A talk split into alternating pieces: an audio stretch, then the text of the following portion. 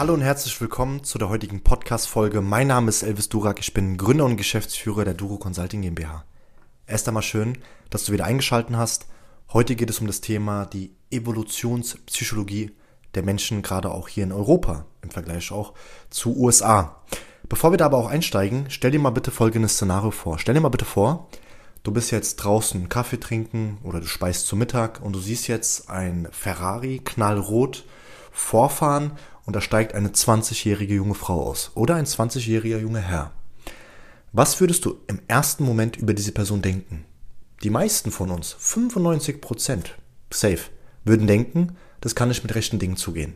Vom Beruf her. Tochter, Sohn, Drogendealer, Prostituierte, egal was. Man würde aber nicht denken, nur die wenigsten würden denken, durch ehrliche Arbeit, ja, durch Hard Work, hat man sich in diesem Falle diesbezüglich damit belohnt. Warum ist es aber so? Laut CG Jung gibt es ein Eisbergprinzip, vielleicht kennst du das, 95% dieses Eisberges ist unter der Wasseroberfläche, 5% über der Wasseroberfläche und laut CG Jung sagt man, 95% ist unbewusst in unserem Unterbewusstsein, ja, von den Konditionierungen, Überzeugungen, Programmierungen und 5% über der Wasseroberfläche, das ist unser Bewusstsein. Was genau heißt es denn? Zum Thema Geld denken wir viele auch alle anders. Ja, viele auch anders. Zum Thema Liebe auch, Gesundheit, also allen verschiedenen Lebenssituationen. Nicht nur zum Thema Geld. Und ich lese gerade ein Buch von ähm, einem sehr bekannten Coach auch ähm, aus den Staaten, der heißt Teraf Ecker. Theaf Ecker ist dafür bekannt, dass er Menschen dazu hilft, dass sie ihr Verhaltensmuster durchsprechen, auch zum Thema Finanzen, um sozusagen zum Thema Geld, wenn die zum Beispiel in finanziellen Krisen sind, egal wo man gerade steht, wie viel Einkommen man hat, das durchzubrechen und zum Thema Geld eine neue Sichtweise bekommt, um nicht mehr in diesen Diskrepanzen zu sein. Da hat er auch eine Coaching-Teilnehmerin von ihm, auch in seinem Buch so nochmal äh, niedergefasst. Ähm, wir sagen einfach mal, das ist jetzt die Sabine. Sabine selbst kam zum Coaching, kam zum THF-Ecker, weil sie immer wieder, ja, immer wirklich, wirklich immer wieder, von Monat zu Monat zu Monat, egal wie ihr Einkommen war, mal gering, mal hoch, mal gering, mal hoch, hatte sie immer Diskrepanzen, war sie immer in finanziellen Herausforderungen, Krisen. Ähm, dann hat man natürlich auch geschaut, warum ist das so? Also warum denkst du heute, wie du über das Thema Geld denkst, warum denkst du so? Und bei der Sabine war das so, sie war damals mit ihren Eltern essen in einem Restaurant, ganz schick, und irgendwann mal haben die Eltern sich gestritten. Am Tisch, im Restaurant. Der Vater ist aufgestanden. Es geht um das Thema Geld oder es ging um das Thema Geld. Der Vater ist aufgestanden, rot angelaufen, Herzinfarkt, umgefallen, gestorben. Und was ist dann passiert? Die kleine Sabine hat sich gedacht, wegen dem scheiß Geld haben meine Eltern gestritten. Und wegen dem Streit, wegen dem Geld, ist mein Vater verstorben. Und das hat sie bis dahin, bis sie zum ja, THF gegangen ist, mit sich getragen. Das Ergebnis von damals bis dato war, dass egal wie viel Geld sie hatte, dieses Geld immer wieder ausgegeben hat, immer wieder das weggedrückt hat. Ihre Berufswahl war sogar Krankenschwester. THF Ecker sagt, vielleicht, weil sie unbewusst das Leben ihres Vaters vielleicht auch noch retten wollte. Als sie aber dann an sich gearbeitet hat, an den Überzeugungen, an den Konditionierungen, die in diesem Falle nachteilig sind, das tut einem ja nicht gut, wenn man immer wieder in finanziellen Krisen, Herausforderungen ist, Diskrepanzen. Als sie dann daran gearbeitet hat, hat sie automatisch das Geld auch dann behalten, ja, konnte auch Geld sparen, hat ihren Job gekündigt und ist Finanzberaterin geworden, um Menschen zu helfen, die genau das gleiche durchleben. Jetzt noch. Und was meine ich denn überhaupt damit? Gerade auch wie Menschen in Deutschland oder auch in ganz Europa.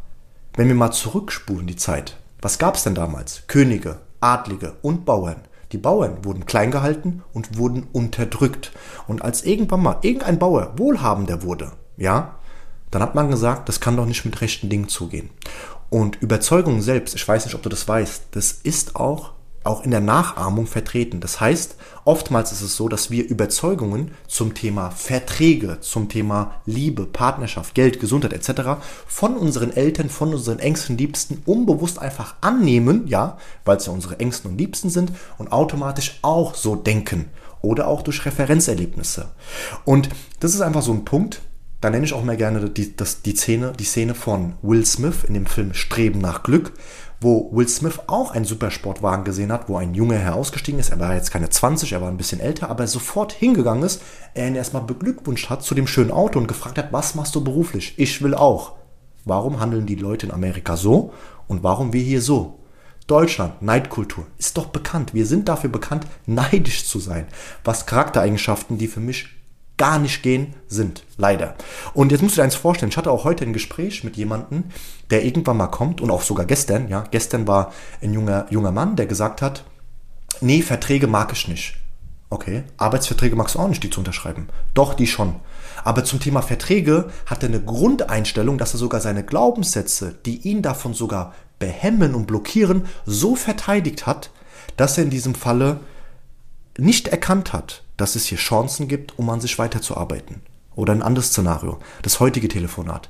Nee, nee, Verträge, das mag ich nicht, da hatte ich mal schlechte Erfahrungen. Okay, einmal eine Erfahrung heißt, das ist immer so. Natürlich nicht.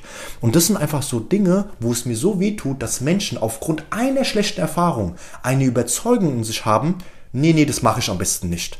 Okay, wenn es mit der Liebe nicht klappt, willst du jetzt nie wieder einen Mann kennenlernen? Willst du jetzt nie wieder eine Frau kennenlernen? Natürlich nicht. Selbstverständlich willst du eine Frau kennenlernen oder auch einen Mann kennenlernen, weil du einfach an die Liebe glaubst. Und das ist so ein Punkt, mein Tipp an dich. Erkenne die Chancen, erkenne die Gelegenheiten und schau auch, wer gerade für dich Verantwortung in die Hand nimmt. Vielleicht sind es Gedanken, die du in dir trägst, die gar nicht du sind, sondern das sind Glaubenssätze, Überzeugungen, dass du, so wie du handelst, handeln würdest, wie zum Beispiel Papa es machen würde, Mama, Geschwister, egal wer. Aber ist es immer vorteilhaft? Natürlich nicht. Und deswegen hinterfrage dich, wie stehe ich überhaupt zu den Themen Liebe, Geld, Erfolg, Selbstständigkeit etc. Und dann wirst du auch wirklich merken, du hast manchmal beflügelnde, gute Glaubenssätze und manchmal aber auch blockierende und auch hemmende Überzeugungen. Und wenn du an diesen Glaubenssätzen nicht arbeitest, ja, dann wird es so sein, dass du die, die Leben lang, dein ganzes Leben mit dir trägst und somit aber auch vielleicht nicht das bekommst, was du dir auch wirklich sehnstlich wünschst. Im Sinne, in diesem Sinne wünsche ich dir eine gute Gesundheit, alles Liebe, schön, dass du wieder bis zum Ende mitgehört hast. Bleib gesund, dein Elvis, bis zum nächsten Mal. Ciao.